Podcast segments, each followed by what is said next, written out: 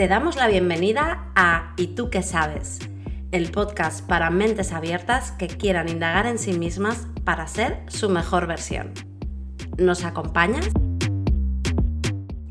Somos Marina Montiel y Tania Carmona. Y te invitamos a encontrar sentido a tu vida de manera divertida. Síguenos en Instagram en y tú qué sabes.podcast para conocernos mejor. Hola Marina, ¿qué tal? ¿Cómo estás? Hola Tania, ¿qué tal? Muy bien. Bueno, hoy traemos un tema potente que es eh, cómo poner límites eh, sin sentirte mal. ¿Y tú qué sabes, Marina, de este tema?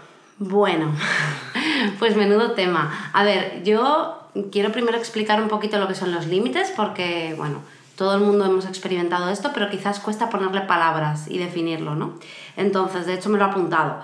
Los límites son puntos de vista, opiniones, decisiones y criterios que van acorde con tu esencia, tus valores y que tú estableces un punto donde dices, vale, hasta aquí, ¿no? Este es mi, eh, como mi espacio, hasta aquí permito que traspases mi espacio personal o, bueno, o lo que sea, ¿no? Mis ideas, mis barreras.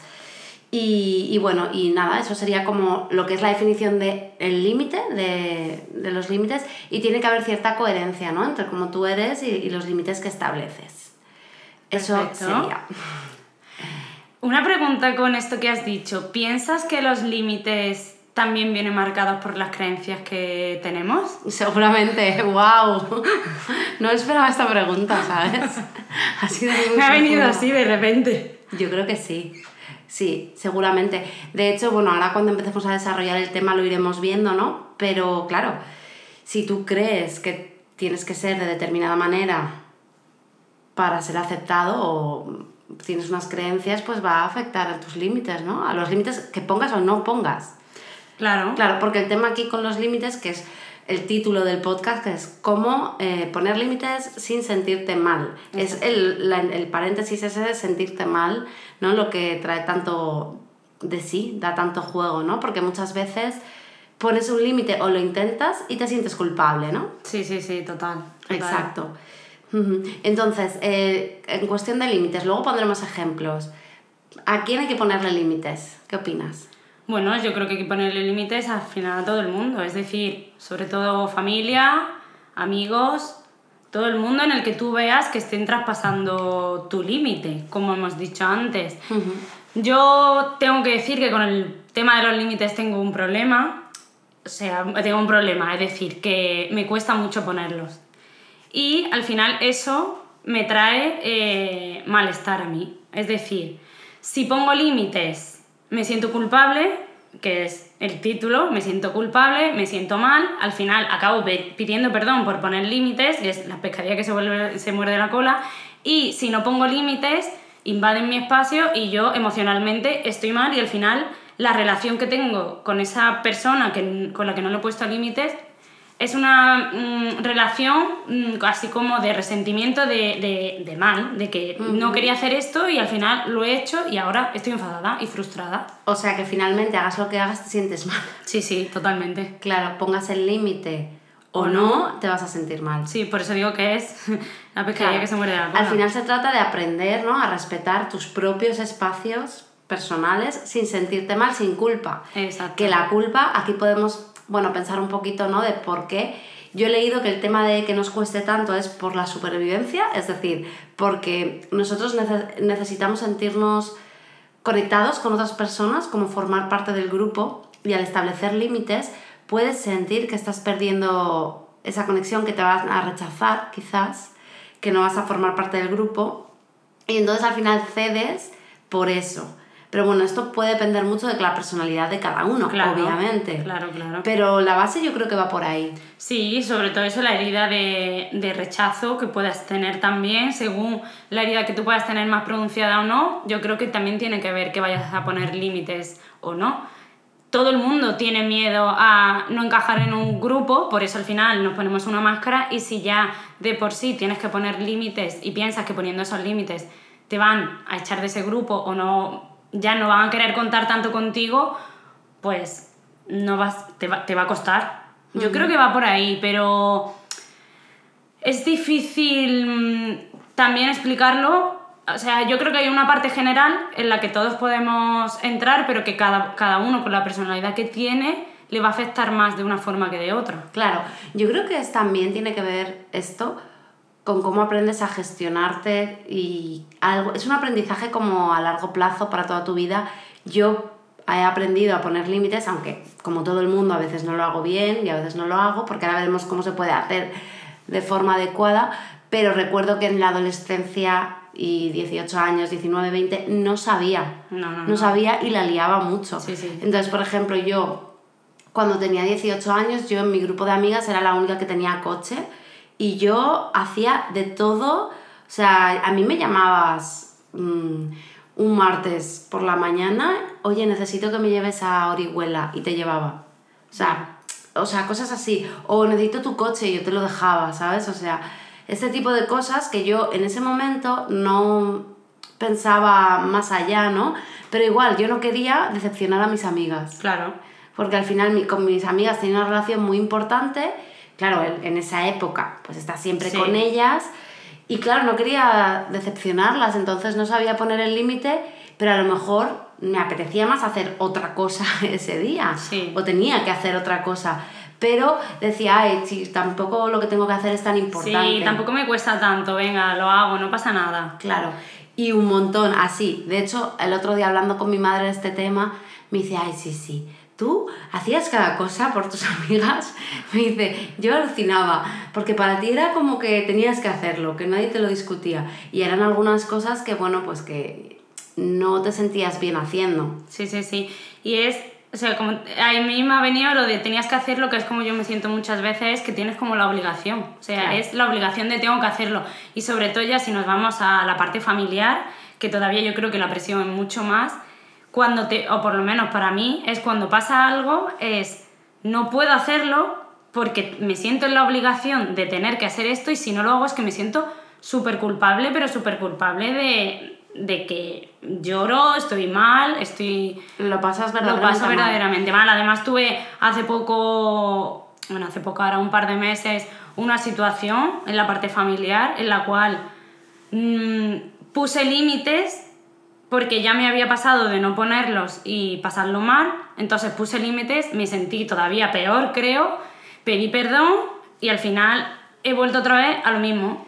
Y entonces Claro. tengo como ese que he dicho antes, esa sensación de mm, malestar y resentimiento que en cuanto oigo el tema o me viene, al final acaba saltando, ya, ya es el detonante. Claro, el problema en este caso, con lo que me cuentas, es que si no haces nada y no aprendes a establecer límites, es como si estuvieras en un vaso, el vaso se va llenando, se va llenando y a la mínima ya saltas. Exacto. Y ya por ese tema ya te pones irascible. Exacto. Y claro, eh, entonces yo creo que el problema con los límites es que como que culturalmente quizás como que se nos ha educado mucho, por lo menos aquí, en Occidente, eh, pues bueno, religión católica, como en la culpa, ¿no? En el que hay que hacer el bien por el otro, el prójimo, todo este rollo, que es que yo no tengo mucha idea de religión, por eso igual hablo mal, no explico bien. ¿Tú has estudiado en un colegio de curas? No. Vale, porque pues tampoco. Yo he hecho la comunión, pero no. Entonces. No, yo también he hecho la comunión. Sí, tú también. Estas cosas raras. Sí, yo también. de- Pero no tengo ni idea. Exacto, yo Yo, estaba por ahí, yo pasaba por ahí y nada.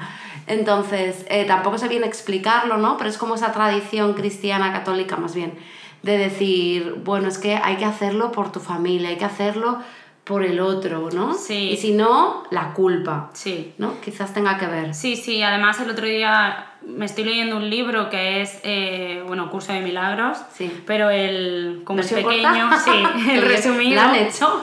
Sí, sí. Y justo hablaba de eso, de el sufrimiento y de la culpa, de... de que hay que sufrir para aprender y para ser buena persona. o algo Exacto, así. exacto. Claro. Que, el, que el sufrimiento es algo que tienes que hacer para al final llegar a lo bueno. Como Sí. cuando. Yo tampoco soy muy religiosa, pero sí es verdad que en Córdoba, con el tema de la Semana Santa y todo eso, sí que es bastante sonado. Y allí tú cuando vas a verla y ves a la gente descalza porque están haciendo eh, su penitencia, dices tú, pero ¿por qué tienes que sufrir para. Pues ellos lo ven así. Si no sufre, si no estás sufriendo, No vas al cielo. exacto, no, no consigues lo que te has propuesto. Ya. No sé, es muy- Es la cultura del esfuerzo al Sí, final, que bueno, que de sí. esto ya podemos hablar. Sí, y luego lo de. Y por mi culpa, por mi culpa, por mi gran Ay, culpa, que de- eso es. No, ha sido por mi culpa, digo, no, la responsabilidad, ¿no? Cambia la culpa por la responsabilidad. Sí, pero me digo, eso es una oración.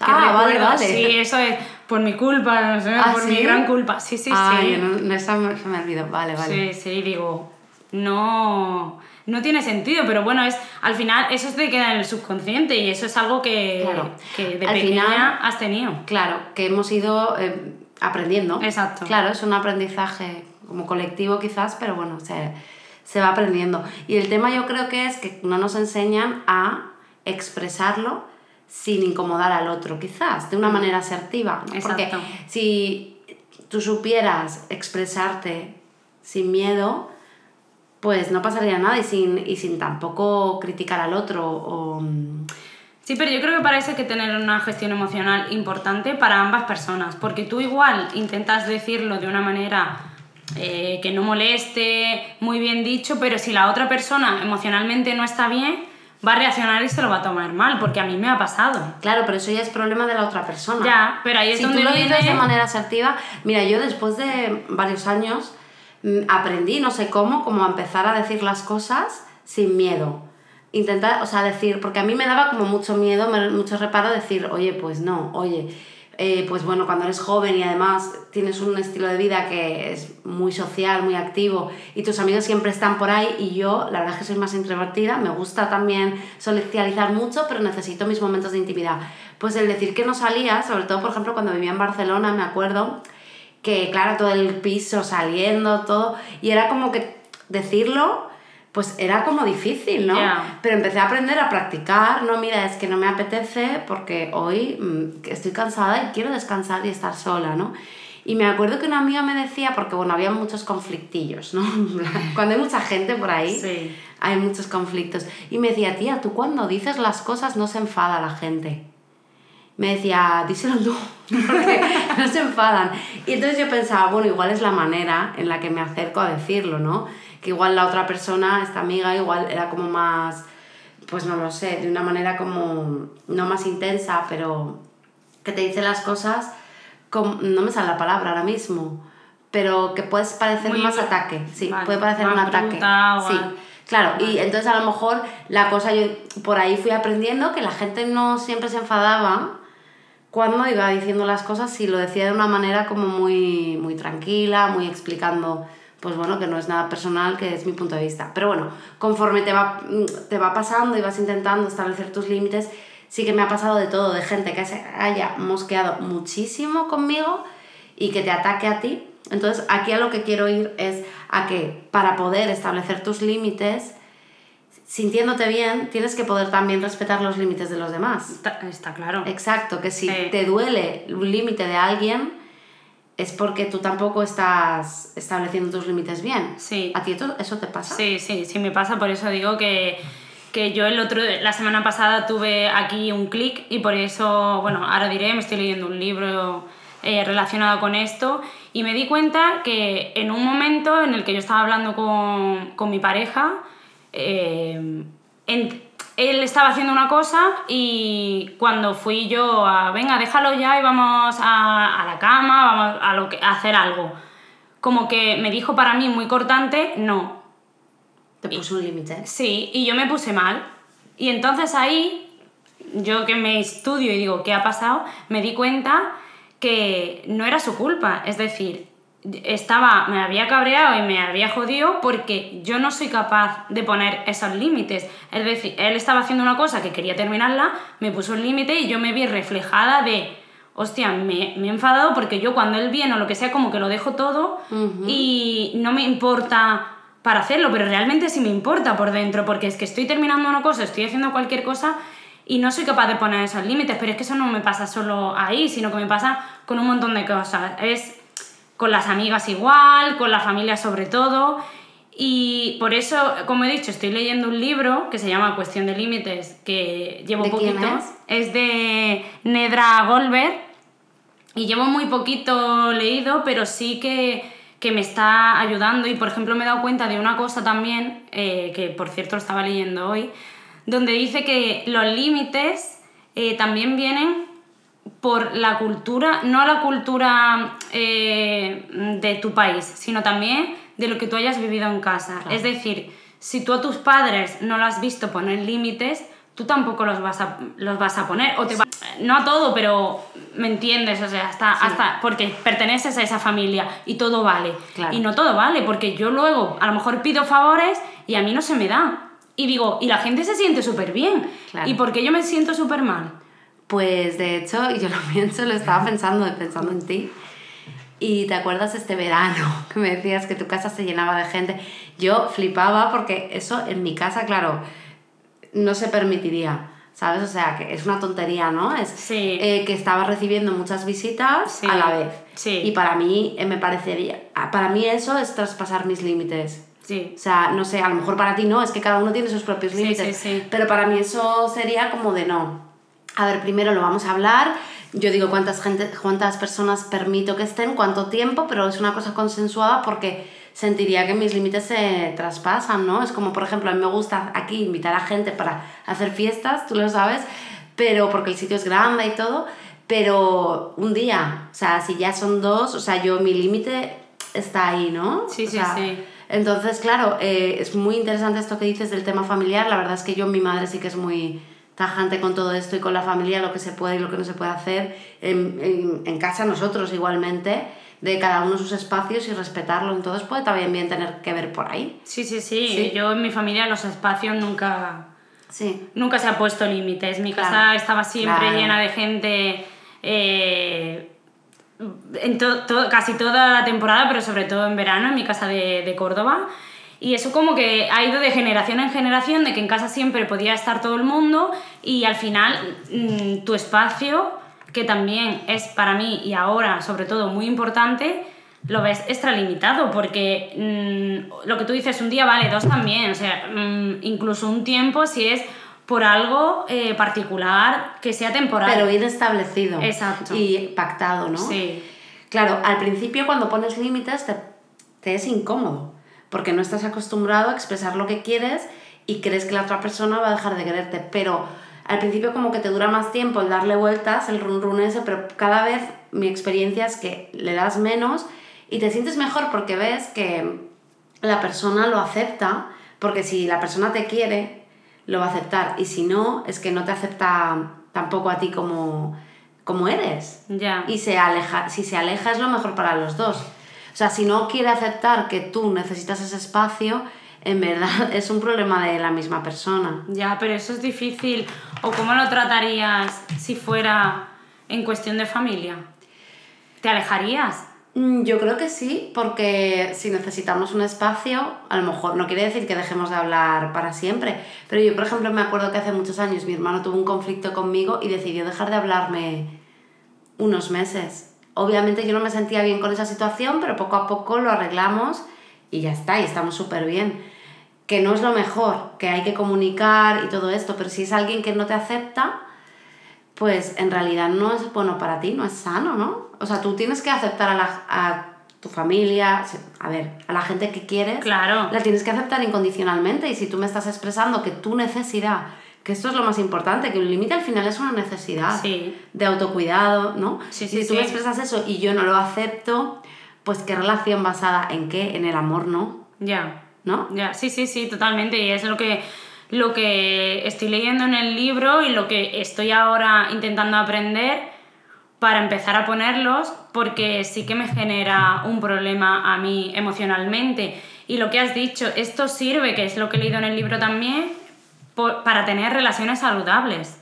Porque otra cosa que decía era, cuando tú ayudas eh, a alguien desde la parte cómoda, lo vas a ayudar. Cuando lo haces desde la parte no cómoda, lo que es para ti es una obligación. Es decir, cuando alguien te pide ayuda. No lo haces desde el amor. Claro. Entonces tampoco es tan bonito. Exacto. ¿no? Sí, sí, sí. Cuando alguien, por ejemplo, te pide, ponía el ejemplo, te pide ayuda para una mudanza y tú te sientes en la obligación de que tienes que hacerlo porque es familia, pero realmente no te apetece y mm. sabes que y en este caso decía, sabes que hay otra persona que podría hacerlo, eh, porque tú en ese momento no puedes dejar lo que estés haciendo cualquier cosa.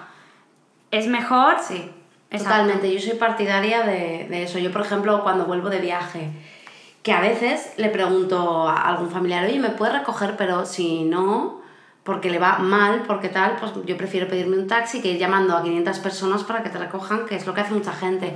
Y yo soy partidaria de decir que no. Y muchas veces, de verdad que lo hago y a veces digo, bueno, no sé qué pensarán de mí pero si no me apetece hacer algo, cada vez más no lo hago. Ya. ¿Sabes lo que me pasa a mí?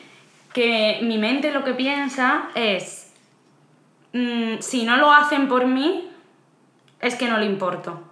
Ah, es, curioso porque mi hermano, que es un 6 también, piensa un poco así, porque alguna vez me ha dicho, hay un comentario, una frase que me ha dicho mucho en su vida, que es como, vale, cuando tú me pidas algo, ya... Ya veremos. Ya veremos. Si es que no sé cómo es la frase ahora, porque ya hace tiempo que no me la dice, pero como, como un rollo de, Dios que por ti lo haría.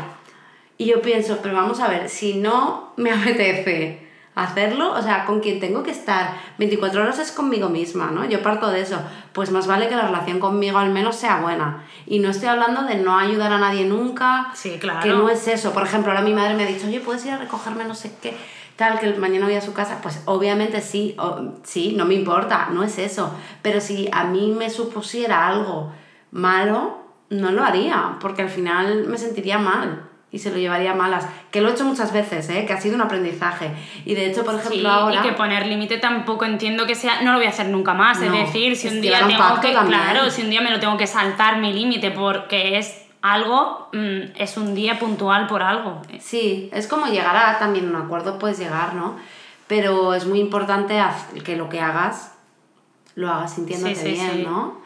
Y bueno, por ejemplo, un ejemplo ahora que estoy contenta porque creo que cada vez con el tema de los límites lo llevo mejor, es que, bueno, no sé si cuando se escuche esto, esto estará así o qué, o habrá cambiado o no, me hará gracia ver, ver qué pasa, pero voy a contar una cosa personal que tú ya sabes, y es que, por ejemplo, ahora está en casa una amiga, ¿vale? Pues temporalmente, porque yo vivo sola y me encanta vivir sola, y temporalmente por una serie de circunstancias se ha venido a casa. Bueno, pues eh, esta amiga tiene dos perros y yo tengo una gata, y no me apetece juntar a mi gata con los perros, ni quiero perros en casa, no me juzguéis, me encantan los perros, pero la verdad es que ahora mismo no me apetece en casa, no sé. Y claro, el expresar esto, al principio, bueno, yo se lo dije, pero ella como que me preguntó otra vez y me siento súper bien expresándolo, diciendo, mira, de verdad, no me lo digas más porque no me apetece Sí, vivir. Es algo que no me apetece, no tengo nada en contra de tus perros, me encantan, ni de los perros en general, pero ahora mismo en este momento en mi vida no me apetece, me apetece estar que esté, eh, con, eh, con la gata y no me apetecen follones. Claro, no te apetece vivir esa situación porque no sabes cómo van a reaccionar los perros, no sabes cómo va a reaccionar la gata y tampoco te apetece. Tampoco es que dar más al final, exacto. Y con el tema, por ejemplo, de que se venga, porque ya he dicho, a mí me encanta vivir sola y es como de, bueno, y también, pues, eh, esto tiene que ser temporal y también tengo que pues, pensar y pactar cuánto tiempo, para mí no es un límite que se rompa, eso es, que se cruce y creo que al final está súper bien porque es explicarle, mira, me encantan tus perros, me encantan los perros, pero ahora mismo no estoy en esa actitud de compartir mi vida con ellos. Sí, sí, sí. Y es un poco el tema. Y sientas súper bien cuando tú te sientes bien al decirlo. O sea, que yo creo que es práctica. Yo me claro, que, claro que es práctica y que yo eh, tengo que, que, seguir aprendiendo y saber ponerlo porque yo te estoy escuchando y digo, hostia, ahora me veo en el, en el otro espejo de decir, yo quiero hacerlo así pero me cuesta mucho todas las partes, lo de la culpabilidad, lo de sentir que si no lo hacen por mí eh, es que no le importo y es lo que yo pienso cuando no lo hago. Por eso también me siento culpable, porque si yo no lo hago, digo, la otra persona va a sentir que no le importo. Por eso antes también cuando decías que eh, cuando vivía en Barcelona se lo, decía, lo decías bien y la gente no se enfadaba, creo que también tiene que ver un poco con las expectativas que tú tengas de cómo se lo va a tomar la otra persona. Y ahí ya está el miedo, porque yo cuando voy a poner el límite estoy más pensando en cómo se lo va a tomar la otra persona que en cómo me voy a sentir yo de bien o de mal por, por decirlo. claro. Sí, sí, sí, pones el foco en eso. Exacto. Si tú pones el foco en esto lo tengo que decir porque es lo que a mí me sienta bien y me apetece y quiero marcarlo, también te da un poco, claro, y también te da un poco más igual la reacción que vaya a tener la otra persona, pero yo estoy nada más que pendiente de la reacción de la otra persona. Claro, y a lo mejor tampoco tienes tú clara, o sea, claro, el límite a lo mejor. O sea, yo creo que si tú tienes claro el límite, ¿dónde está? Y la convicción, y lo dices de manera adecuada, no criticando a nadie ni en plan abusivamente, yo creo que te da más igual lo que la otra persona sienta. No. ¿No? No. Pero bueno, yo creo que tiene mucho que ver con la personalidad.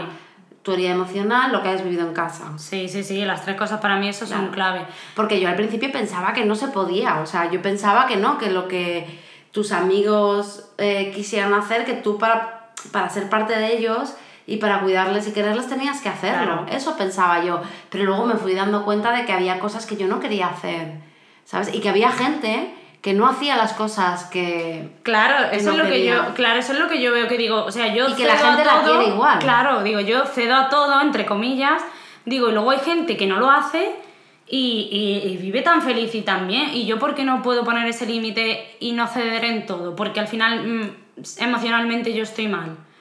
Es que es, es, difícil. Y bueno leyéndome el libro que sí que me gustaría comentarlo aquí eh, las voy a leer que son las señales que tienes, o sea, cuáles son las señales por las que ves que necesitas poner límites. Y yo al leerlas digo, serán, serán, unas 10 o así, digo, tengo 9. Pues eh, las señales son, estás agobiado, sientes resentimiento hacia la gente que te pide ayuda, evitas las llamadas y intenciones con las personas que crees que tal vez te pidan algo, sueles comentar que ayudas a gente y que no recibes nada a cambio, te sientes agotado, a menudo, a menudo sueñas con dejarlo todo y marcharte lejos, que eso a mí cuando he estado en momentos de mucho agobio he dicho, mira, pues yo... Es, la parte de evitativa de decir, mira, me voy y ya está, y ahí como que se apañen, como que no soy capaz de poner límite por miedo, por culpa, por cualquier cosa, pues mira, prefiero irme y, y ya está, y dejarlo así. Y es que eso me pasa todavía. Pero bueno, pone, no tienes tiempo para ti mismo, que es evidentemente lo que pasa. Esas son todas. Y luego, pues, están la parte de resentimiento, evitación, que es lo que estamos hablando, que es lo que te surge cuando no los pones. Y a mí me surgen todas. El resentimiento con una persona, cuando no lo pongo, ya estoy como a, a, la que salto y además eh, nos impide, como he leído, nos impide esto nos impide ser una mejor versión de nosotros mismos y alimenta el conflicto con esa persona. Y luego me pasa también la parte evitativa de que cuando veo que me choca mucho y que no soy capaz de hacerlo, de poner ese límite, digo, bueno, pues miro para otro lado o me voy y cualquier cosa y ya está, ya como que se arreglara solo. Y no se arregla porque la vida te va a poner otra situación en otro momento para que, lo aprendas. Sí. Obvio. Oye, nos hemos preguntado, nos encantaría saber si, bueno, a vosotros os cuesta poner límites, si alguna de estas señales que ha comentado Tania también las detectáis en vosotros mismos. Así que comentadnos por redes sociales, por stories, escribidnos un DM y así los conocemos mejor. Y bueno, yo tenía por aquí apuntado también algo que puede ser interesante y son unas claves para establecer límites, ¿vale? Así como muy cortito. Luego yo creo que el libro este es muy, muy interesante para quien le pueda resonar y quiera ahondar. Entonces, clave número uno sería establece tus propios límites. Entonces, haces una lista de, por ejemplo, cinco cosas que más te incomodan en tu vida, pero que respecto a otras personas ¿Vale? Entonces, ¿qué es importante aquí? ¿Cómo sabes si te incomoda algo? Por cómo te sientes. O sea, conectar mucho con las emociones, con, por ejemplo, si me lo invento, a mí mi madre me ha pedido que vaya a llevarle al médico eh, varias veces, ¿cómo me siento yo con que me lo pida? ¿Cómo me siento yo con hacerlo? Un poco ese tipo de cosas, ¿no? Entonces, escribimos estas cosas, estos, estas acciones o, eh, bueno, que nos incomodan experiencias y el segundo lugar sería expresarlos con coherencia. ¿Cómo te gustaría a ti que te lo dijeran? ¿Vale? O sea, respetando a los demás. Por ejemplo, si a mí me invitan a una fiesta y yo no me siento que me apetezca ir, pues yo podría decirle, oye, mm, te podría decir, Tania, muchísimas gracias por invitarme, pero ahora mismo la verdad es que no estoy en actitud, no me apetece y prefiero quedarme en casa. Pero me encantaría y deseo que te lo pases súper bien. En otro momento, en otra ocasión nos veremos. En verdad, yo te estoy diciendo pues cómo me siento, que te estoy expresando mi necesidad y que de verdad aprecio tu fiesta y que te lo pases súper bien. ¿no? Entonces no debería la otra persona molestarse. Si se molesta es porque es un problema suyo. Sí. ¿Vale? Realmente, ¿no? Entonces ahí eso no es nuestra responsabilidad, es de la otra persona. Total. Exacto. Y luego, una tercera clave sería no dar muchas explicaciones del por qué no quieres hacerlo, porque eso te resta poder. Ya. Es decir, explica el por qué, pero no tanto, ¿no? Porque es que entonces no sé qué, y si voy no sé cuántos, y no sé qué, no sé cuántos, no. Cosa que yo hago también. Claro. Y eh, otra cosa que, bueno, no sé si, si lo vas a decir o no, que también decía en el libro y que también me he visto reflejada, que es si pones el límite, no pidas luego perdón. Porque entonces al final no te van a respetar. O sea, al final ese límite no se respeta porque tú misma la has puesto y luego como que la has machacado y has dicho, no, lo siento, no, pues eso, no me apetece, no me gusta esto, respétame porque es mi necesidad.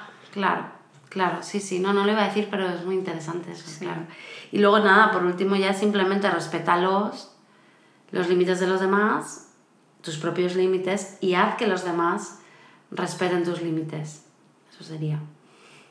Pues me ha gustado mucho este episodio de hoy porque era algo que, bueno, como, como veis aquí también tratamos las cosas desde nuestra propia experiencia y no siempre tenemos superado ese tema, sino os contamos también cómo lo vivimos nosotros, eh, qué estamos haciendo para intentar solucionarlo, porque nuestro objetivo es ser una mejor versión de nosotras mismas y es lo que también queremos con este podcast. Entonces, yo en este caso, con este tema, es algo que tengo que trabajar, que yo por ya soy consciente y me he dado cuenta, que es lo que también queremos transmitir aquí, que la gente se dé cuenta y sea consciente de, oye, pues me he visto reflejada, pues igual yo tampoco pongo límites y a partir de ahí, dependiendo de la importancia que tú le des a eso, que yo en este caso le doy mucha porque hace que si no emocionalmente me sienta mal, pues intento aprender, o sea, me voy dando cuenta de las cosas y eh, en este caso me estoy leyendo un libro para saber ponerlos sin sentirme culpable, que es